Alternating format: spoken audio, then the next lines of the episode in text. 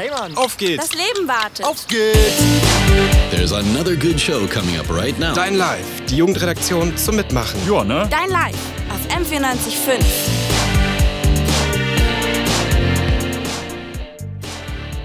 Es war einmal Dienstag, 18 Uhr auf M945. Ein kleiner Junge, der im Radiostudio sitzt. Sein Name war Gregor und der führte euch heute durch die Sendung. Herzlich willkommen zu Dein Live.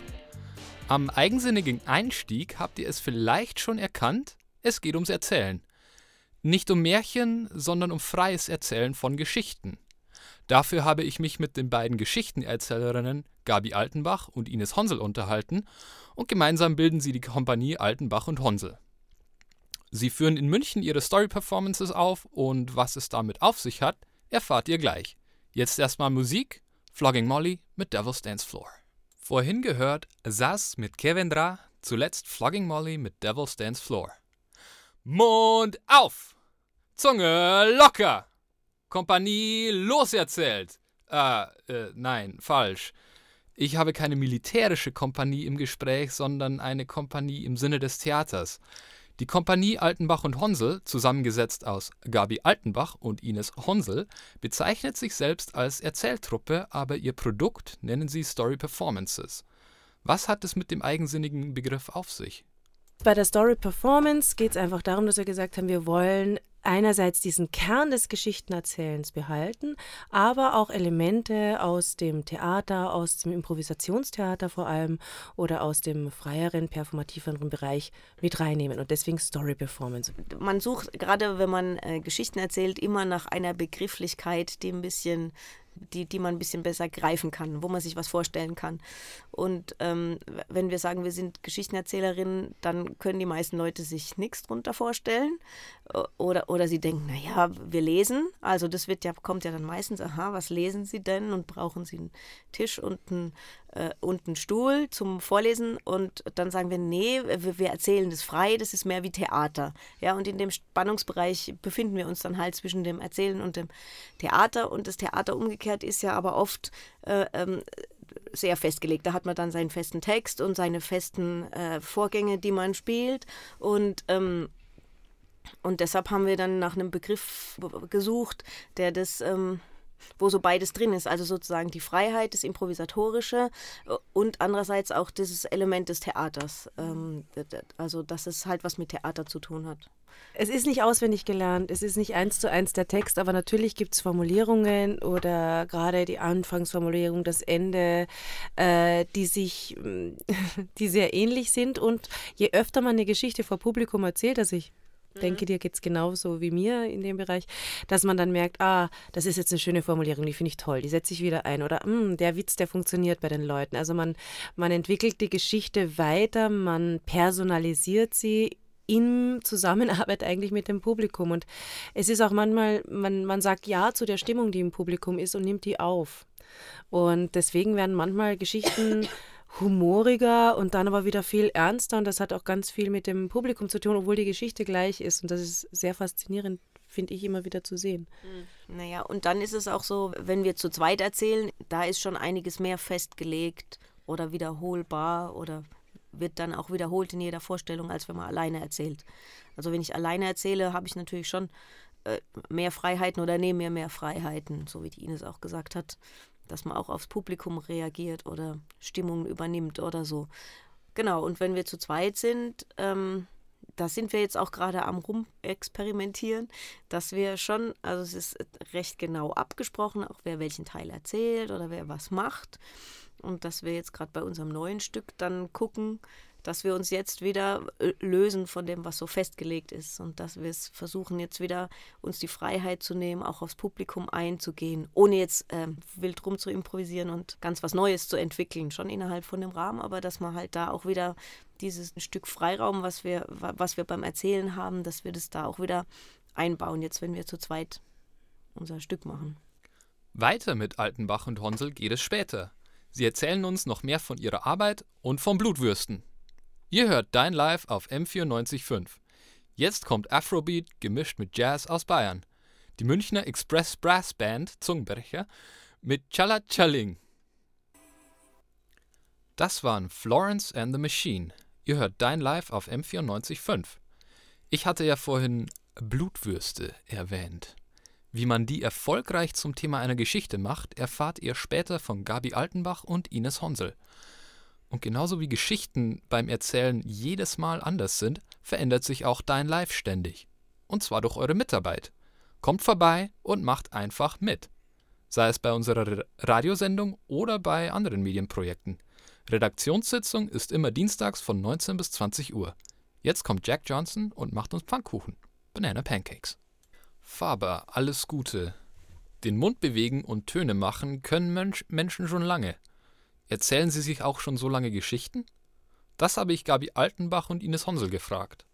Lehne ich mich zu weit aus dem Fenster, wenn ich sage, dass das Erzählen so mit einer der ältesten Kulturformen ist und auch eine der ältesten Arten und Weisen, wie man Wissen und Kultur auch weitergibt? Nö, da lehnst du dich nicht aus dem Fenster, ist genau so. Also hm. es ist, man kann sagen, es ist die älteste darstellende, äh, älteste Form der darstellenden Kunst. Genau. Und auch, so wie du sagst, einerseits genau als Kunstform und auch als Vermittlung natürlich von, von Wissen und von, als Tradierung von Geschichten und dem, der ganzen, dem ganzen Kulturgut, was damit zusammenhängt, natürlich. Ne? dann entsprechend auch eine lange Tradition, aus der man sich bedienen kann mhm. mit den Stoffen, die man erzählt. Wie ist es denn bei euch? Welche Stoffe verarbeitet ihr denn in euren Vorträgen und Erzählungen? Wir nähern uns sehr den Anfängen. Also mhm. wir erzählen auch ähm, viel griechische Mythologie, also oder überhaupt mythologische Geschichten erzählen wir beide sehr viel. Und dann aber auch sozusagen Märchen, ähm, ab dem 18. Jahrhundert aus aller Welt. Es ist auch teilweise ein bisschen schwierig von der Sammlungstradition her, weil natürlich dann auch viele Geschichtensammler oder Märchensammler, Volkskundler äh, Geschichten aufgeschrieben haben der indigenen Völker und so. Man weiß eigentlich teilweise gar nicht, wie alt die sind oder wie die gefärbt sind, aber man weiß, es gibt viele Geschichten schon sehr, sehr lange und das Interessante ist auch, dass sie sich über die Kontinente oft sozusagen im Kern sehr ähnlich sind. Also das ist wirklich jetzt gerade in der Zeit, finde ich es immer wieder ganz spannend, dass man sagt, okay, es gibt so einen Kern an Menschlichkeit, an Problemen, an Dingen, durch die man als Mensch hindurch muss, die, egal wo man ist, überall gleich sind. Und dass man sich daher auch über diese Geschichten verstehen kann. Ja. Gibt es irgendwelche Erzählkulturen, die euch besonders am Herzen liegen? Ihr habt jetzt die griechische beispielsweise schon erwähnt. Es ist für uns, glaube ich, so oder so. Erstmal das Naheliegende sind natürlich die Geschichten aus Europa. Ich sage jetzt mal wirklich also die europäischen Geschichten, also die griechischen. Genauso wie äh, deutsche Märchen, wie die Grimms Märchen oder französische oder italienische. Da, da ist dann auch der Unterschied nicht mehr so groß. Da gibt es dann Motive, die in jedem dieser Märchen erscheinen und der kulturelle Hintergrund ist uns halt vertraut. Deshalb können wir die gut erzählen und müssen uns nicht erst noch irgendeinen kulturellen Hintergrund aneignen.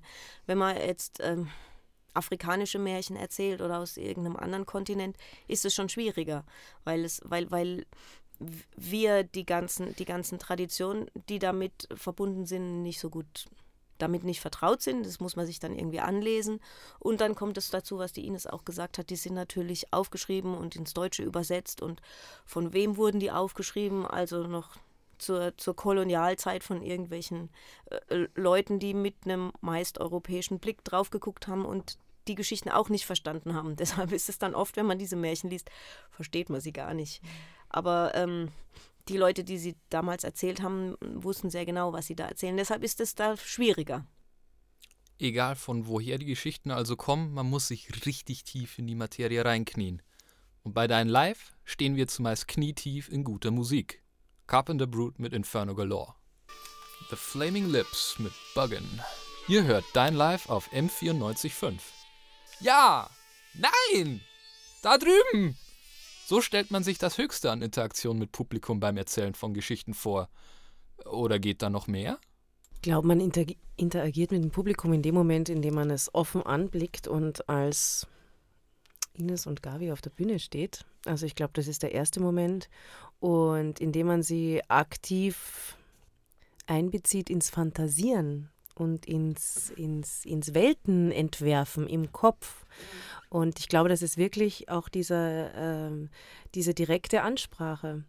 Und natürlich dürfen die dann auch mitklatschen und mitrufen und mitsingen.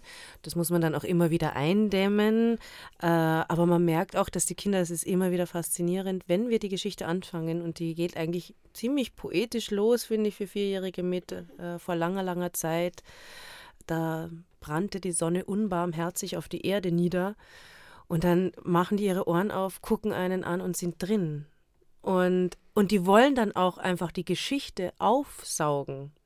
Und äh, diese Geschichte, da sind sie wirklich da und sind super, super präsent. Und dann machen wir eben auch performativere Teile, wo wir tanzen, singen, Rhythmus klopfen und so.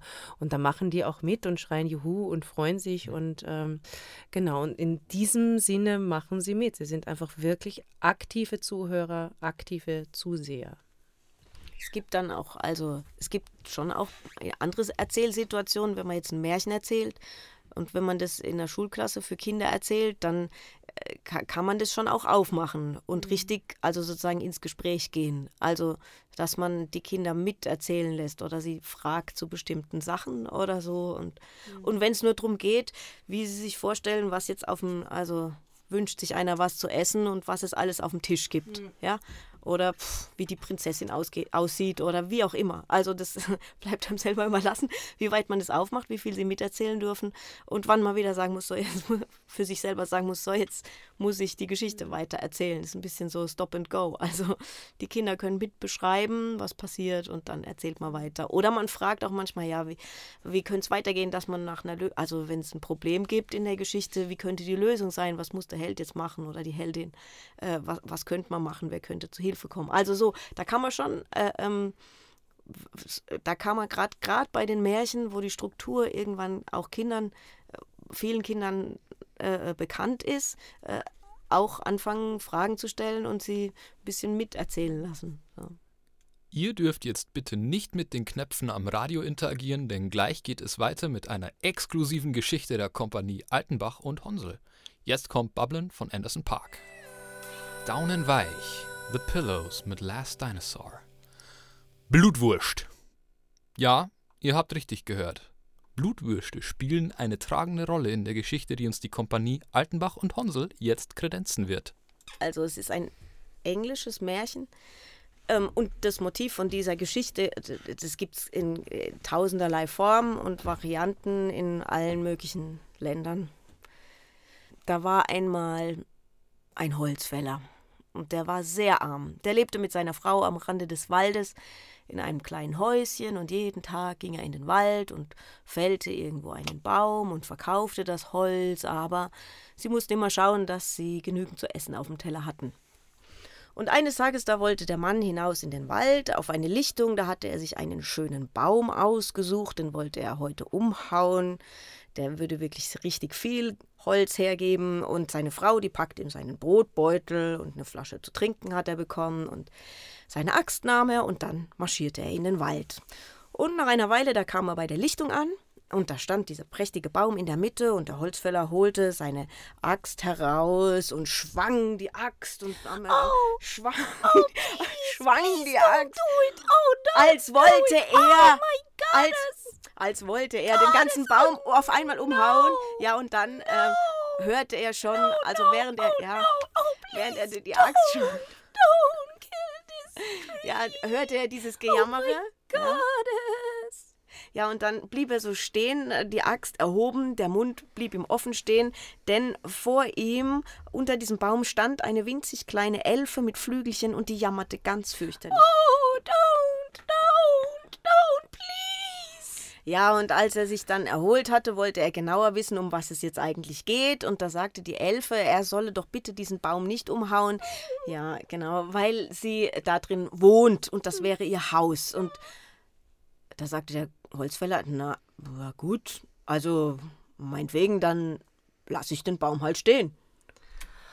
Ach, guter Holzfäller, ich möchte dir zum Dank dafür, dass du mein Zuhause stehen hast lassen, also dir und deiner Frau möchte ich dafür, warte, lass mal kurz überlegen, Moment, sagen wir hm, drei, drei Wünsche erfüllen, wie auch immer sie lauten mögen.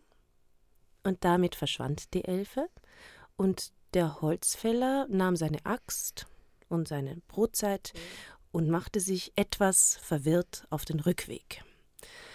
Wie er zu Hause ankam, da hatte ihm all das Wunderliche, das er erlebt hatte, den Kopf wie leer gefegt und er hatte nur noch einen einzigen Wunsch in sich. Er wollte vor dem Kamin in seinem Sessel sitzen und einfach nur sitzen. Das tat er auch. Er setzte sich also hin, sah in das knisternde Feuer, und über das Prasseln des Feuers, da merkte er plötzlich, dass sich sein Magen regte und er Hunger hatte, denn er hatte ja seine Brotzeit, die ihm die Frau liebevoll zubereitet hatte, nicht gegessen. Und jetzt weiß ich nicht, ob er das auch einfach vergessen hatte über den Wundersamen. Auf jeden Fall rief er: Frau, Frau, hast du nicht etwas zu essen für mich? Die Frau steckte den Kopf aus der Küche und sagte: Das Essen, das dauert noch eine Stunde. Du bist viel zu früh nach Hause gekommen. Du musst noch ein bisschen warten.